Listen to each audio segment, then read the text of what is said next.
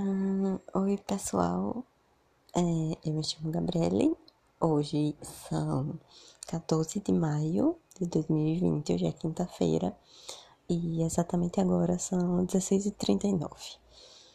É, eu não sei bem como fazer isso. É o primeiro podcast que eu faço, mas eu espero que dê certo e que essa mensagem alcance muitas pessoas.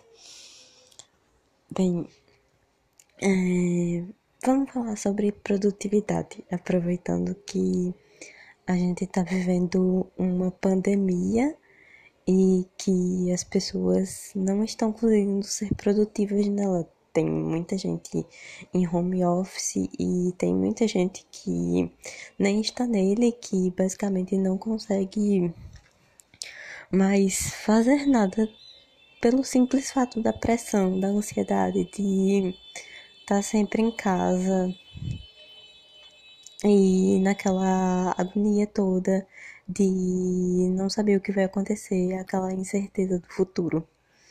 Bem, sobre ser produtivo. A gente tá bem acostumado nesses tempos de hoje em ver muito material no Instagram. A gente abre o Instagram e a primeira coisa que a gente vai ver são os stories. E a gente vê uma penca de story onde influenciadores digitais já acordam felizes da vida, fazendo outras coisas, malhando é, com pratos belíssimos feitos, todos produzidos, já produzindo altamente conteúdo tão cedo do dia. Então, a gente que tá deitado de pijama em plenas nove da manhã, ou até 10, a gente olha para aquilo e vê, meu Deus, eu não tô fazendo nada de útil da minha vida, enquanto tem pessoas aí fora salvando vidas, que são os, é, os médicos, enfermeiros, todos aqueles que estão na linha de frente ao combate ao coronavírus.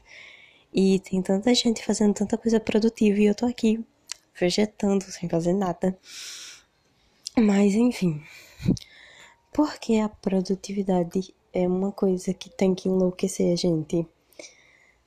É uma coisa que não dá para entender, porque nós somos seres humanos e o mundo tá transformando a gente em máquinas.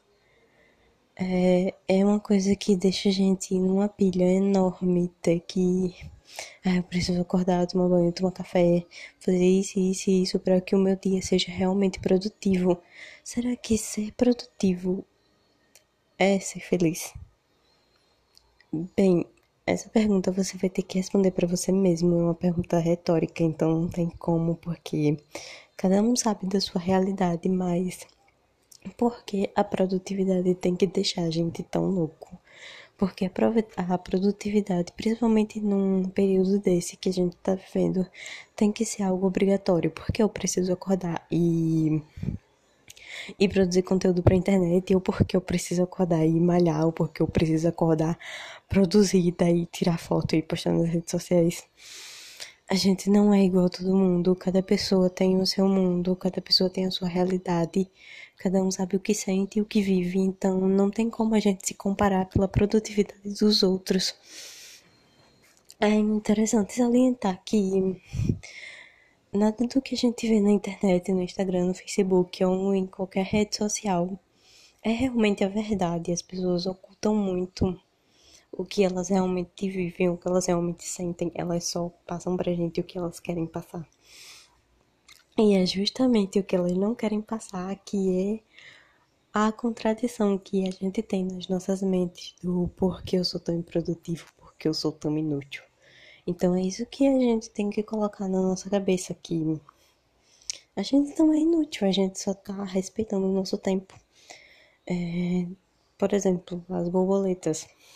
Elas têm todo um ciclo para que elas vivrem borboletas ou as flores, elas têm todo um ciclo para que elas desabrochem. Então a gente não pode cobrar tanto assim da gente, porque Embora o mundo queira nos transformar em máquinas, a gente cansa, a gente.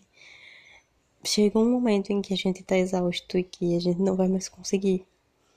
Então, a gente tem que se respeitar, tem que respeitar o nosso próprio tempo e a gente tem que se dar um tempo.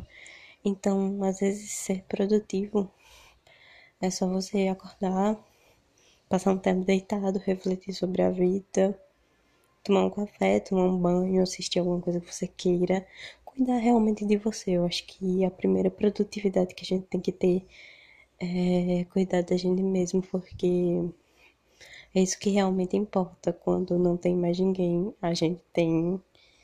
A gente só tem a nós mesmos, então. É, a gente tem que se cuidar, a gente tem que se precisar um pouco, se dar atenção antes de dar atenção para tantas outras coisas banais, sabe?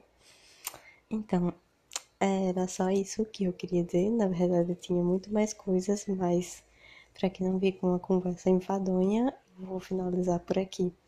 Eu espero que tudo isso que a gente está vivendo passe logo e que futuramente tenhamos dias muito bons.